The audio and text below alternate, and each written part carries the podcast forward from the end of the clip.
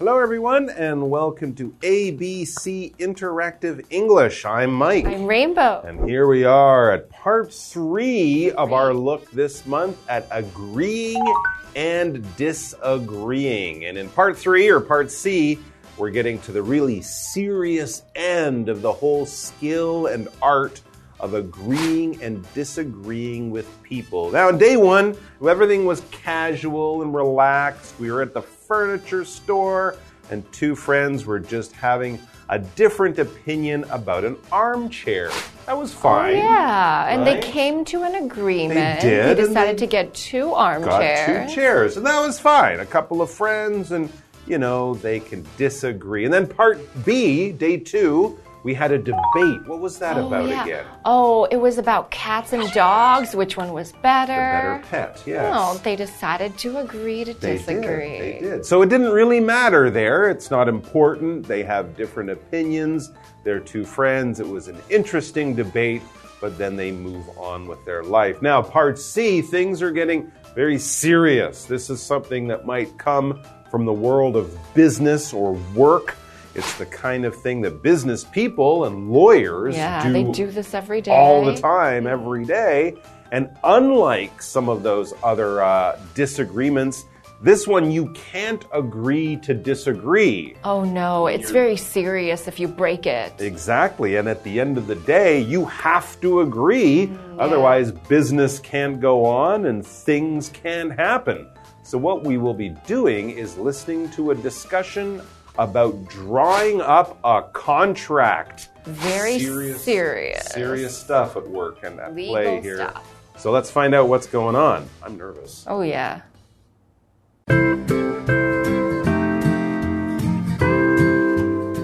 Angela and Victor are in a meeting. I can't accept this contract. It wouldn't help my company. What seems to be the problem? Maybe we can work things out. First, my company has to put up all the money. That isn't very fair. You're right. I think that we could change that.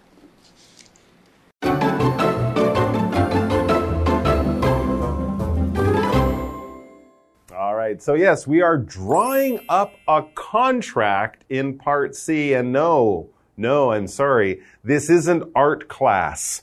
We're not taking We're not pens and paper and paintings and making a picture. Drawing up a contract here is just a fancy way of saying writing a contract or writing a legal document. And who's doing this? Angela? Angela and Victor. And Victor. Okay. What are, where are they? What's going on? Angela and Victor are in a meeting. It sounds serious already. Sounds serious and very business worldy. Yes, and a contract, as I said, is a legal document. It's a written thing on paper, probably. I guess you could do it on the computer, but you have to sign the contract. Oh, and it has to be typed out and it's very long. Right, and it might be filled with big fancy words, and it's all about the law and what people agree to do for each other, when, how much money, how long it will take, what will happen if one side doesn't do it. So, in the future, if there's ever a problem, you can get this piece of paper, this contract, basically a list of rules when people are working together. And you can say, see, you broke the contract. You should have done this work by last week. You still haven't finished. Here's the problem. Here's what we do. So it's kind of like the rules of something. And between businesses or people working together, you do this so that if there's ever a problem, the contract will explain what will happen, like the rules of the game. So let's see what's going on. Angela is not happy with the contract. So she's reading this contract, and which is really important to do before you sign Oh, any yeah. document. Yes. Angela says, I can't accept this contract. It wouldn't help my company. So Accepting something means taking it as a part of me, to take it or to agree with it, to mm. take it in as your own, whether it's an opinion, a contract, a document. To accept something means to take it as mine. So Angela's saying, no, I can't do this because I have to protect my company and this contract is bad for my company. So she will reject it. She will say, no, take that contract away come back with a better one or we are done. My company and your company won't do business because companies are big organizations like businesses. They are are big organizations with workers and staff and maybe factories or maybe they do something for people, but it's all about making money. Mm -hmm. That's what companies are a bit about. It could be a big company, like a computer company or a car company, or it could be a very little small company, like two flower shops in a small town. But as long as it's organized, there's a boss, there's workers, they pay taxes, they do stuff and make money, then it's a company. Back to the dialogue. Victor says, What seems to be the problem? What's so wrong? Angela will not accept the contract, and Victor wants to know why. His way of asking, Why? What's the problem? What seems to be the problem? Please explain to me what you are not happy with and then maybe we can fix it, or maybe we can work things out. We can find a way to fix it, change it, so that you will be happy. But mm. first of all, What's the problem? Well, Angela says first, my company has to put up all the money. That isn't very fair. Of course, if we are working together, maybe we want to put in half and half, you know, 60 40, not one person paying for everything. Mm, okay, I can Makes see sense, her point right? there. If you're going into a business relationship. Why is one side paying all the money? Yeah. That's like if you invite your friend on a holiday and you tell your friend, you pay for everything. That doesn't seem fair. So Victor, he agrees that maybe that is a problem. He says, you're right. You're right. Your company shouldn't have to pay or put up all the money. Okay, I agree. And then he says, in a positive way, in a good way, I think that we can change that. We can change the contract so that maybe it's 50 50 or 60 40. You know, we can find a way to make it more fair. That's right. And fair is very important. Fair means you and me 50 50. We are the same. We're doing something that both of us agree with, we feel happy about, and equal to be a part of. So if it's a fair deal, that means both of us feel like we're putting in the same amount of effort or maybe we get the same amount of benefits. We want to keep things fair. This is mm-hmm. really important for every relationship. Okay, so let's take a quick break and we'll be right back with the article. Next, you want us to replace our workers with yours. Correct. Our workers need to know your process. I can't agree to that. However, I can agree to train your workers. Fair enough. I'll tell my boss and let you know.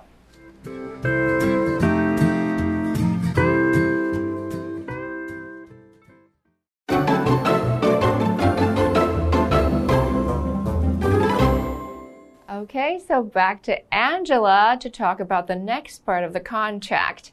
Angela says next, you want us to replace our workers with yours. And she thinks that's not fair. No, that's not fair. That means all the workers at Angela's company would be fired and Victor's company's workers would come in and take the job. That does not seem fair and I'm glad Angela is fighting for the workers in her company. Victor, that is what he is asking for. He says, correct. That's like, you're right. Yes. That is what we want to happen. Our workers will come in and your workers, well, bye bye to them. And he explains why. He says, our workers need to know your process. If our companies are working together, our workers need to understand how your company does things. If your workers are doing those things, our workers can't learn, so your workers, 再见, bye bye. Oh no. That's not nice. They're replacing the workers. They would lose their jobs. Yeah. To replace means I'm saying you leave. I'm going to bring in someone new and you are gone. Replace. So re is again. To place means to put somebody in a position. So I'm going to change it up and put somebody else in the position that you'd be in. Now we can replace many things. For example, if your toothbrush needs a battery, we can replace the old batteries with new batteries. But in this case, we are replacing people, which is very sad for those workers. True. I mean, sometimes if a worker quits their job, the boss will have to find a new worker to come in and do that job. But also these days we hear about workers being replaced by robots. Oh, yeah, or true. by AI True, computers true. or things like that. So as long as you're getting something to do the job, you can bring out, you can send out the old one or get rid of the old one and replace it with a new worker or maybe a new machine. But in Victor's case, he's saying his workers need to replace uh, Angela's workers to learn Angela's company's process. The process is how you do something. If you've ever read anything that says step one, begin here, and then step two and three and four, that is a process. Maybe you're putting something together like Lego or furniture or something like that. And they're showing you step by step from beginning to end. If you've ever cooked anything, you can read a recipe and it says begin by putting hot water in a pot on the fire. And then if you follow that whole list, that whole process, you should end up with a wonderful, delicious bowl of soup or something like that. But it's basically a step by step way of doing some kind of work, of reaching some kind of goal. All right, back to Angela. Angela wants to protect her workers. For you, Angela. She says, I can't agree to that. However, I can agree to train your workers. I like it. Mm-hmm. All right, so her workers will teach Victor's workers the process. Good. Everyone will keep their job. Yay. And Victor is a nice enough guy to say, okay. He says, fair enough. That is fair. I agree. Maybe it's not exactly what I wanted because now we'll have extra workers, but I see your point, and if I don't totally agree, I agree on the idea. I agree on the big question. So fair enough, we'll do it your way. And then he says, I'll tell my boss and let you know. So he's, Great. of course, going to have to go back to his office or call his boss, write an email, say, This is what Angela and I agreed. Is that okay? And hopefully the boss will agree and the contract will be signed and it will be the end of a successful business day. Oh, that was a very good discussion. I just hope those workers could keep their jobs. Me too. All right, guys, thanks for joining us. I think it was the end of a successful dialogue and a successful look at agreeing or disagreeing. Remember, it's okay to do it. We all have different opinions. Just try to do it politely while listening to other ideas. Take care of yourselves, and we'll see you back here sometime soon. Do you agree? We'll see them back here sometime soon. We will see them soon. I agree. We both agree. Isn't that nice? Bye. Bye.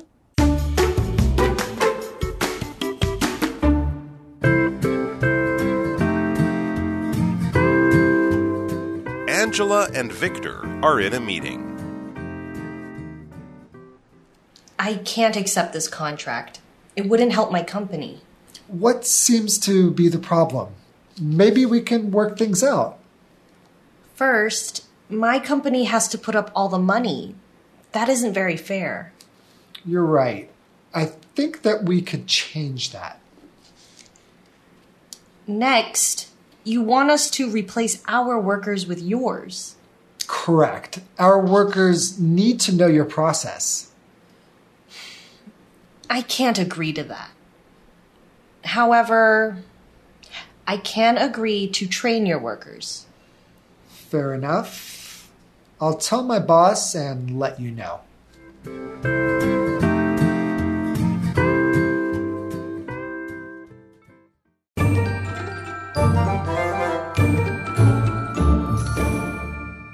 Hi, I'm Tina。我们来看这一课的重点单字。第一个 ，contract，contract，名词，合约。The contract between the two companies will expire next month。两家公司之间的合约将在下个月到期。Expire 指的是到期。下一个单字，accept，accept，动词，同意、接受。Do you accept credit cards？你们接受信用卡付账吗？Credit card 指的是信用卡。下一个单词 company，company 名词公司。Jason works for a software company. Jason 在一家软体公司上班。Software 指的是软体。下一个单词 fair，fair 形容词公平的。It wasn't a fair game，这是一个不公平的比赛。接着我们来看重点文法。第一个 draw up，拟定。Draw 指的是草拟、制定， 它的动词三态是 draw、drew、drawn。我们来看看这个例句：The teacher will draw up a lesson plan for next week。老师将拟定下周的课程计划。下一个文法：work something out，厘清、想出某事物，意思相近于 figure something out。我们来看看这个例句。I couldn't work out the math problem，也可以说 I couldn't figure out the math problem， 意思是我想不出这个数学问题的答案。最后一个文法，put something up，提供资金、资产等。我们来看看这个例句：The manager put up the money for the event this weekend。经理为这周末的活动提供费用。以上就是这一课的重点单词跟文法，我们下一课再见。拜拜。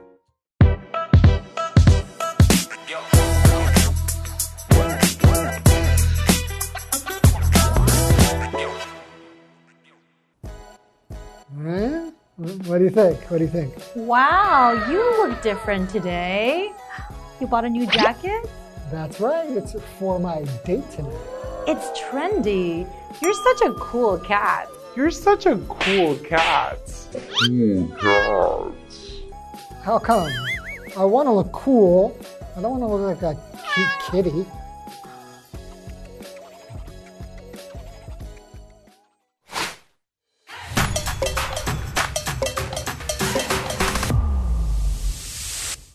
Okay, it looks like today we're going to be introducing a phrase called cool cat. So, mm-hmm. does that mean that I look like a cat that is cool? No, when we say someone is a cool cat, it doesn't mean they are like a cat.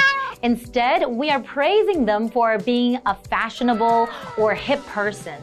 Also, it can mean someone is easygoing, casual, and calm. Oh, that does sound like me. That makes sense. Okay. Thank you for the compliment. Mm-hmm. How about any other ways to compliment people for being fashionable? You can say, You look chic, or You've got style. Okay, thanks for the explanation. I think I should buy a pair of sunglasses. They will go well with this jacket. What do you think? Mm, I think they will, and good luck on your dates. Okay, that's all for today. And we'll see you guys next time. Bye bye.